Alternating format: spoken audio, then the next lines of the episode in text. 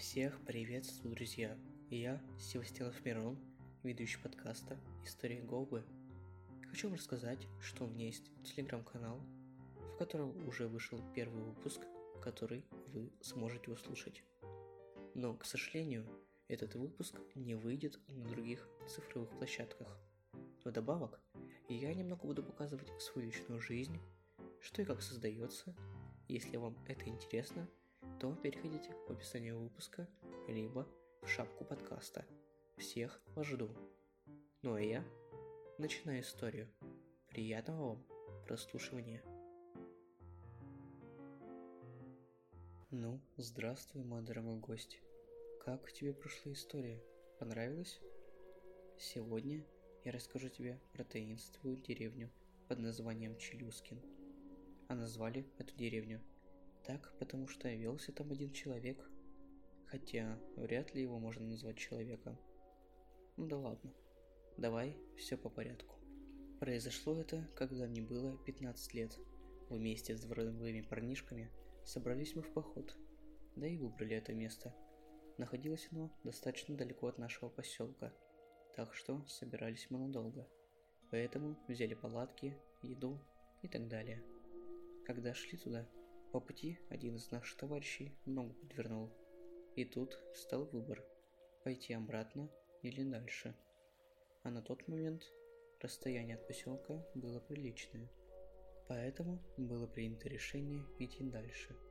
Сконструировали из веток веревок трость, да и направились навстречу приключениям.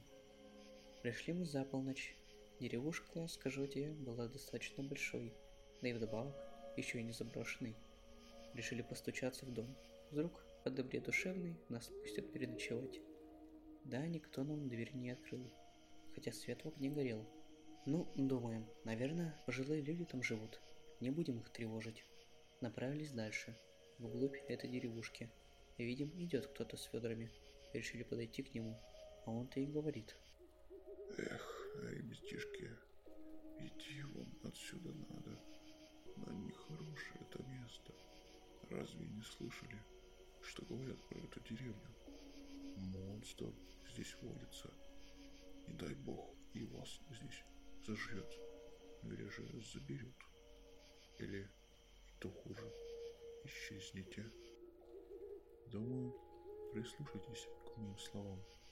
Да, с Богом вас, чтобы в целости и сохранности ушли отсюда. Договорив, направился дальше – Несколько минут стоим в ступоре.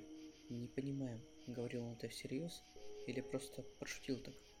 Решили не прислушиваться к его словам, так как было уже поздно, а идти по ночному лесу как-то не хотелось. Подошли мы к пещере, которая находилась на склоне горы. Решили туда забраться, так как оттуда хорошо видна деревня. Было нам очень любопытно посмотреть на чудище, которое обитает в этом районе. Ну вот, и наступила ночь. На часах 0-0. В деревне начинает появляться звук.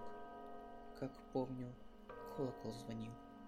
Достаем наши самодельные бинокли и смотрим, как большая часть людей начинает выходить из домов.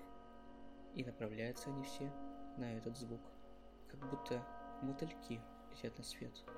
Останавливаются возле церкви и ждут. Чего ждут, мы не понимаем. Но вдруг пошел резкий ливень.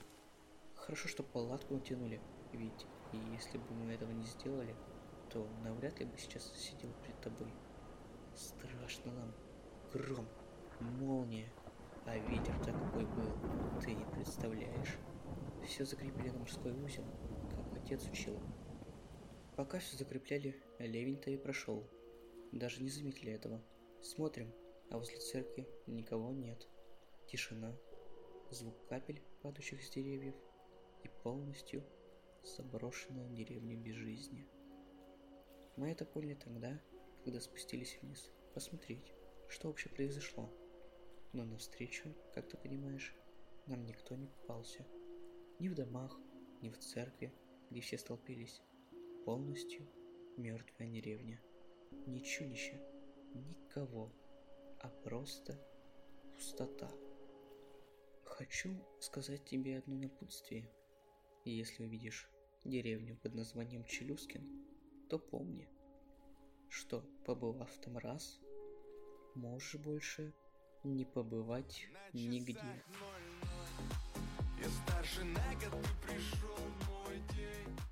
И история подошла к концу. Спасибо за прослушивание. Это был подкаст «Истории Говбы». Не забывайте переходить в телеграм-канал, который находится в шапке профиля или под выпуском. И помни, что истории бывают не только веселые.